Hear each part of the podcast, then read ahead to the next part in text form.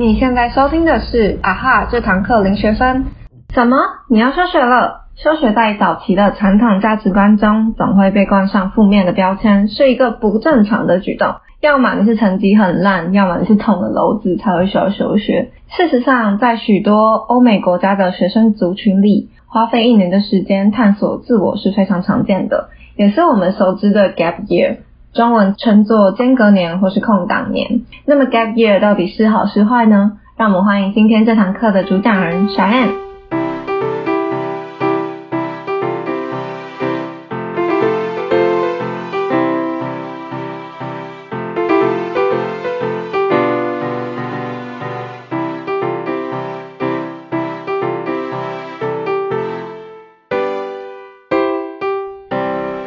大家好，我是小付，噔噔噔，这是我们节目的第二集。主讲人小燕是我在大学时期非常好的朋友。那时候一决定说要做这个节目，还要知道说，哎，这个节目是聚焦在经历分享还有自我探索的时候，我就立刻想到他这个 gap year 的经验。那么就欢迎小燕。Hello，大家好，我是小燕。我在一八年九月到一九年五月的这段时间，到了俄罗斯远东求学。回国后，在一间公安顾问公司担任实习生，顺便完成我大学的学业。一二零一八年，所以大概是快两年前左右去俄罗斯的嘛。嗯，没错。嗯，那我想问你，当初怎么会选择就是去俄罗斯求学？就整个最一开始的心路历程。会选择俄罗斯，其实和我们就是外文系的规定有关系。那时候我的第二外语是选俄文。我自己过去的语言学习经验让我知道，就是语言要学好，一定要有那个环境去使用它。所以我其实，在大一的时候就有了要去俄罗斯交换的念头。那在大二的时候，我有进行学校的交换计划申请，但后来那个计划没有下文。也因为我自己本身其实去俄罗斯念书的那个意愿跟意志很强烈，所以我就想说，学校不行，那我就自己来吧。所以我就自己去申请这个计划。我。自己是在大一大一的时候，我是修第二外语是修德文的，然后其实外文系就像你说有，其实有很强烈的交换风气，常常到了大三大四啊，整个系就有至少五分之一的人都在国外吧。对，然后然后我自己其实去也是去年延毕半年，然后用这个学生的身份到奥地利交换，所以我比较好奇的是，你是在大一就申请交换，大二啊大二大二，所以。其实这已经算蛮早就申请了，那没有想到说，哎，之后要再申请看看嘛，或是就为什么会选择休学而不是交换？应该这样说，就是交换计划要成型的前提是双方学校一直都有互相派学生往来。嗯，但因为圣彼得堡大学这边听说是已经有一段时间没有派人来我们学校，所以换言之，就算我大三再申请，也不一定能过。那因为我自己本身的就是学期规划，就是我大三结束之后想要出国，所以我那时候就想，那我不如自己想办法。对，那之所以会选择东边的话，则是和我一开始的目的有关系。就像刚刚提到的，去交换是因为我想要练好我的俄文。那在综合了老师、学长姐还有网络资源之后，其实发现，虽然我们更认识西边的莫斯科啊、圣彼得堡，但因为那边外国人多，台湾人也多。会有很多私底下的聚会什么，所以你离开校园之后，就算不用俄文，你也不会对生活有什么太大的影响。那其实就和台湾是一样的环境，我只会在课堂使用俄文，所以我那时候就决定我要往东边去找这个出国的机会。那也因为东边的大学普遍较少和台湾的大学有任何的合作交换计划，所以我才会决定自己对外申请。那在台湾的话，就是休学的方式来办理出国念书的手续，这样。其实你刚刚提到有个就是一个完善的俄文环境，那我就想到我去年去奥地利交换的时候，因为我们是交换生的计划，所以其实我们会跟。其他国家也是同样交换到那个学校的呃一群国际生，算是绑在一起有很多活动。然后因为那些国际生都是来自不同国家，呃，那台湾、韩国、泰国，然后荷兰，对，就各个国家都有。所以其实，在跟这些国际生交谈的时候，其实主要也都是用英文，因为我们德文都程度很参差不齐的。所以其实我觉得可能。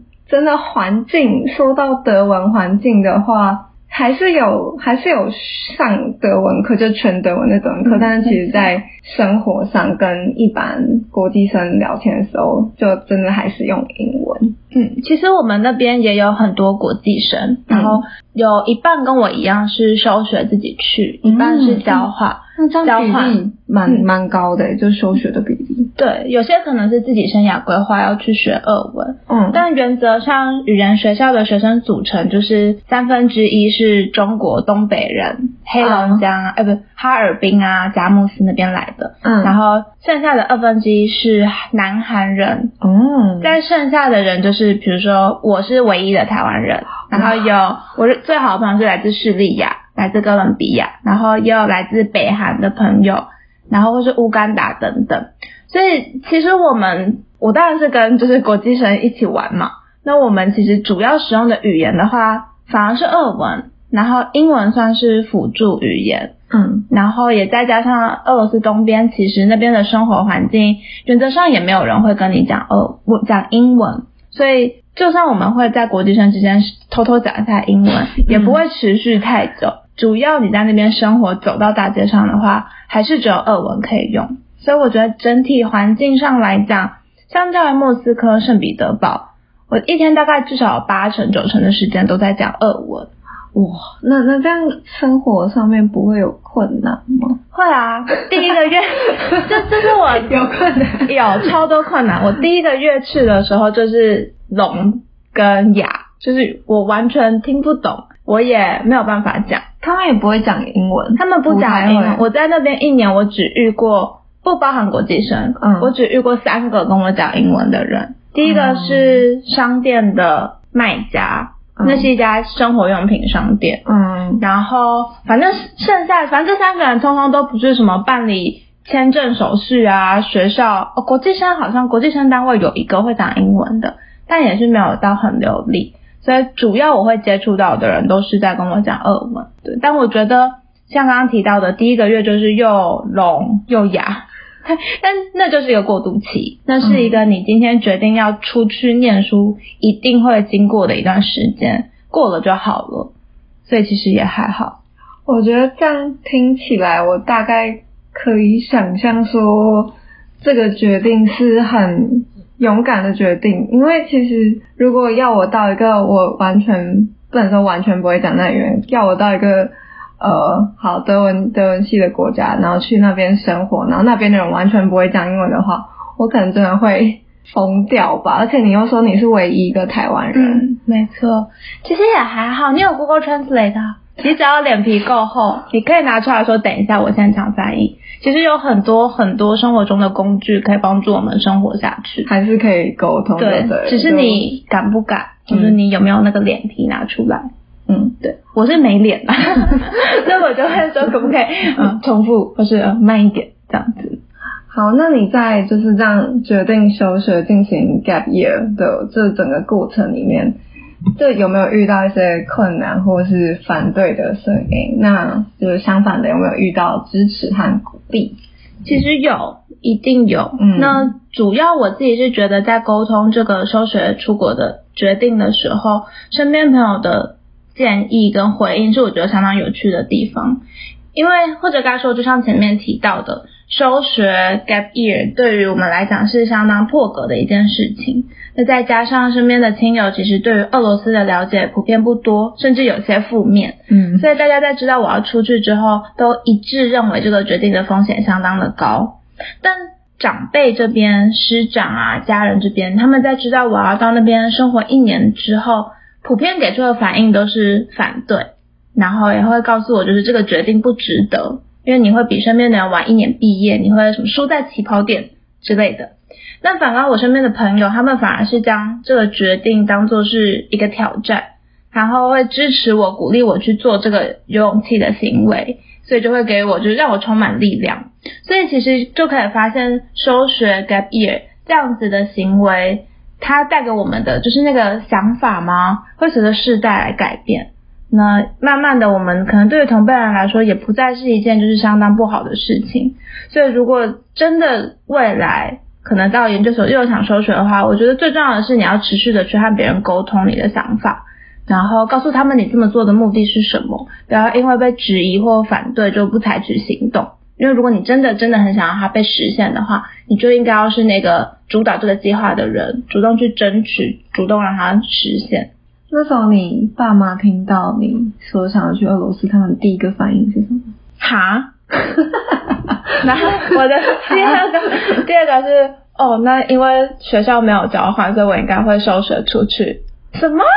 嗯，所以他们他们知道你学俄文吗？嗯，他们知道。我其实从大一就一直在沟通，但因为那时候我自己也是想要大三结束后再去，嗯，所以他们就觉得时间还长，可能就也因为我没有到什么每个礼拜跟他们讲，所以他们就没有一直放在心上。是到了大三上，我开始跟他们沟通这件事情之后，他们才意识到说。我女儿是玩真的，就很认真要执行这个计划。对，没错。现在是中场休息时间，哎，二文的那个休息一下怎么说？是 p e r l e a v e p e r l e a v e 嗯，它是就是休息时间的意思。我们每天都很期待老师喊这个字。好，那德文是 machen wir eine Pause，那我们就先休息一下吧。如果你们有任何的想法或建议，欢迎你们在 Podcast、YouTube 或是 Medium 上面留言给我们。如果是想偷偷和我们说的，也欢迎来信至 aha zero credit at gmail dot com，a h a z e r o c r e d i t 小老鼠 g m a i l 点 c o m 等你们哦。所以你是怎么知道这个俄罗斯语言学校的休课计划的？可以请你跟大家说一下这个计划大概在做什么吗？我觉得应该说它有点像是台大的外教中心，或是师大的中文班，有点像这样的性质。就是他们会分成一边是预科班，就是否那些想要在进行完学习之后考进俄罗斯大学的学生去上课，所以就会教基本的俄文，然后还有一些考试入学会用到的什么历史啊、数学这些的。那我自己上的话是专门 focus 在俄罗斯语言的部分，因为我没有计划要考他们的大学，嗯，所以就有点像是单纯的语言学校，像这个样子。那之所以会知道这样子的类似计划，是因为我之前有认识一个小学妹，她自己是计划要到俄罗斯念大学，所以她那时候是念预科班。那我在意识到东边的学校有像这样子的语言学校 program 之后，我是上网去找一些比较符合我目标的大学，然后往下去挖他们有没有提供像这样子的语言学校计划。哦，所以那时候，所以你 Google 是打俄罗斯语言学校这样的关键字下去搜吗？不是，我是 Google，我是 Google 城市名，然后再来是大学名。那会 Google 城市名是因为。我相信大家也不会想要，就是花一年时间去一个名不见经传的地方，就算是小小的虚荣心吗？嗯，对，那时候我在 Google 的时候，我主要就是 focus 找俄罗斯远东最主要的两座城市。那在我 Google 的那段时间是一六年、一七年，那时候远东的最大城跟行政中心还是我这次去的地方，它叫哈巴罗夫斯克。我们就叫哈巴，哈巴，还是哈巴跟海参崴，所以我主要就是往这两个城市去找，然后往下去挖他们前三大的大学，去看哪里有符合我需求的语言学校。那之所以会选择哈巴，其实也是因为海参崴就是一个很多观光客会去旅行的地方。那我那时候也是想说，很多观光客的话，大家看到我也会也不会期待我讲俄文，所以他们可能在开口的时候就会主动跟我讲英文。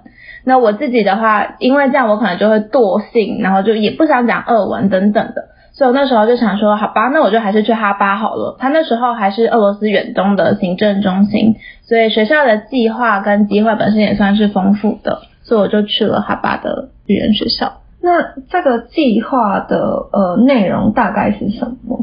这个计划的话，其实相当的无趣，可以这样讲吗？莫斯科那边的同学，他们是去交换，然后我们在聊过之后，我发现其实远东的学校真的管很严。我们周一到周五早上八点半到下午两点都在上课，那两点以后的时间是自己的，你可以自己安排。那老师有时候兴致来的话，他会带我们去走走，比如说到俄罗斯国中小去参观，或是去博物馆校外教学。但原则上，就老师们不会很喜欢你一直请假，他们会。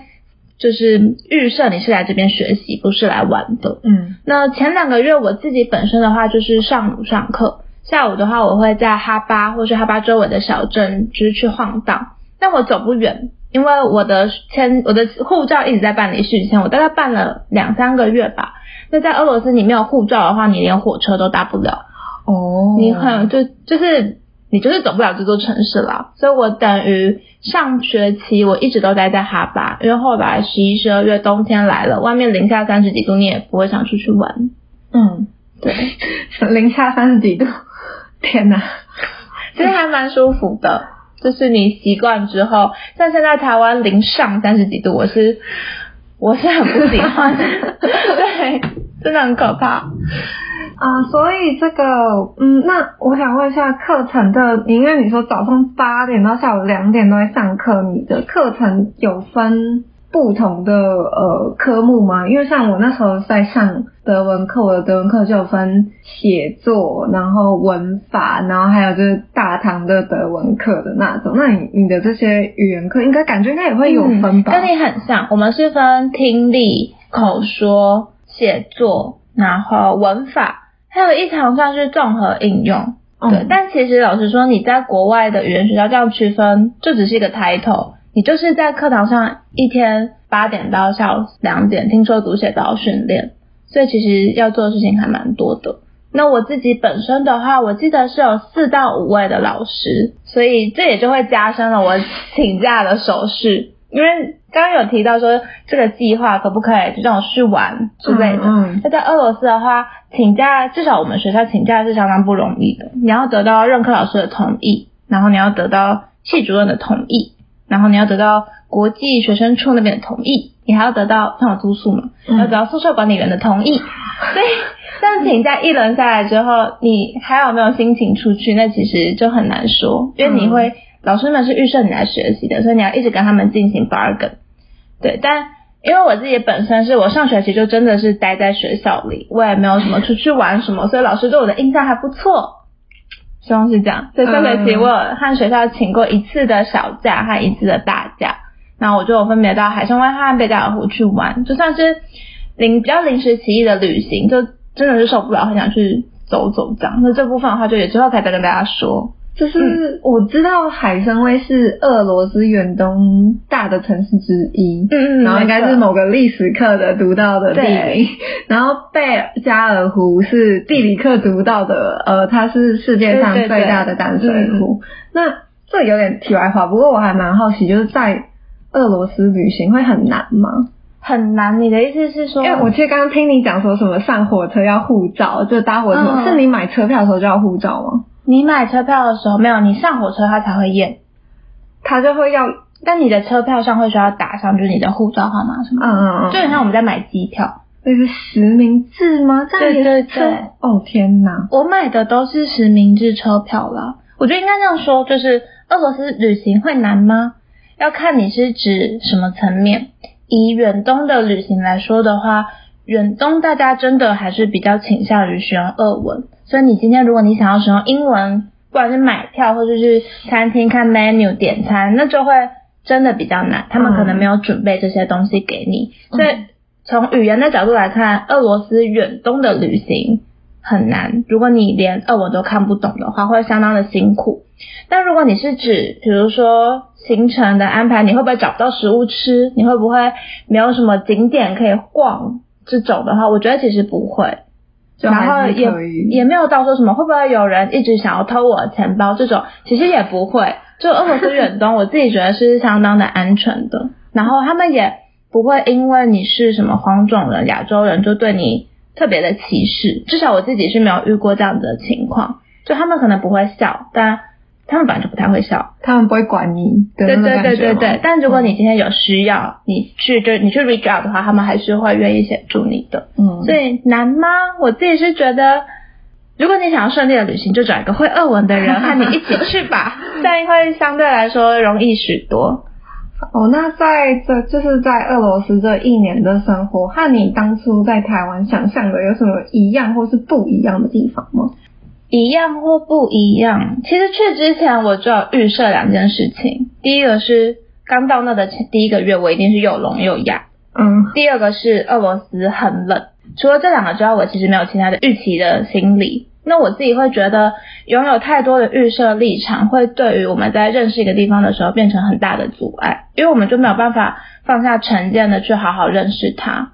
那以这样的前提来说的话，我觉得，如果当初我对俄罗斯有太多的设想，我可能就没有办法好好的去体验那边的生活。那当然，那边的生活有很多和台湾是不一样的地方，但在那个当下，我反而会觉得，就是我在的那个环境跟我遇到的人都非常的有趣。然后我也不要让他跟台湾做比对，因为他们本来就是完全不同的两个国家。嗯，所以原则上在那个地方，在俄罗斯那一年，我是相当的快乐的。那当然回来台湾整理照片啊，然后要在忍不住比对环境的时候，我三观还是有受到冲击。对，但是不得不说，就是不比较就不会受伤害，你也会有更多的机会去享受当地的生活。但是我其实觉得要真的说做到完全不比较还是很难，因为我去奥地利也就也就是短短半年而已，可是就是在那边的时候就是说，哦，在台湾都怎样怎样怎样怎样，然后后来台台湾就会想说，哦，以前在奥地利都怎样怎样怎样怎样怎样，嗯，对，所以就会还是会忍不住这样想。但是我觉得其实这是这也是一种见识和经验的累积，所以其实就是如果是保持着比较。包容的心态，比较开放的心态，其实我觉得它算是一个还蛮新鲜也很特别的生活经验。我觉得我可以补充一个，刚刚提到三观受到冲击这件事情，是在我刚到哈巴的第一天进宿舍，宿舍有八九层楼吧，我住四楼，我那天带了一个后背包，一个三十公斤的行李，还有一个二十公斤的小行李。我要上四楼，台湾人就会说搭电梯呀，嗯，我也想搭电梯啊。你知道那个宿舍的电梯是怎样吗？它的宽就跟一个普通人差不多，不到一公尺，嗯，它的深也差不多，就是一公尺左右，所以可能两三个挤进去就满了。但我那天还有两个大行李跟后背包嘛，嗯，所以我就把东西全部塞进去，我人也进去，宿管也跟我进来，我们就是上楼。冲击三观的地方来了。第一个，我往上看，我发现那台电梯的限重只有七十公斤吧，应该没有没有没有超过一百公斤，但我们所有的人一定超过一百公斤。嗯，对哈，两个五十公斤的行李加我就一百啦。然后第二个冲击三观的地方是，它只停奇数楼，所以我住四楼，我要么坐到三楼抬上去，或坐到五楼抬下来。它它它有显示。二四六楼吗？它的按键上甚至没有数字，你可以依稀看到奇异笔写什么三五，但就是没有什么一二三四。我那时候还在想说，就是哦，所以他们是对四忌讳嘛？这跟我学到的不一样。然后他们没有，就是不停而已。所以。但在那个当下，我觉得很有趣，就是哦，原来是这样的生活方式吗？就觉得超酷。然后下一秒，他就觉得很恐惧，就是我这有超过一百公斤的东西，我会不会摔下去？但宿管好淡定，对。然后后来我就告诉自己，就是好，我以后不会再搭电梯了，才四楼而已，我爬得起。对，所以。我真的觉得不需要太多的预设立场。如果我那时候就预设电梯要什么有冷气呀，有什么逃生按钮，我可能第一天我就会想回家。但正因为没有，所以我就会觉得很新鲜。然后现在回想起来也是觉得很有趣，会后怕，但是在那个当下就真的是觉得太有趣了。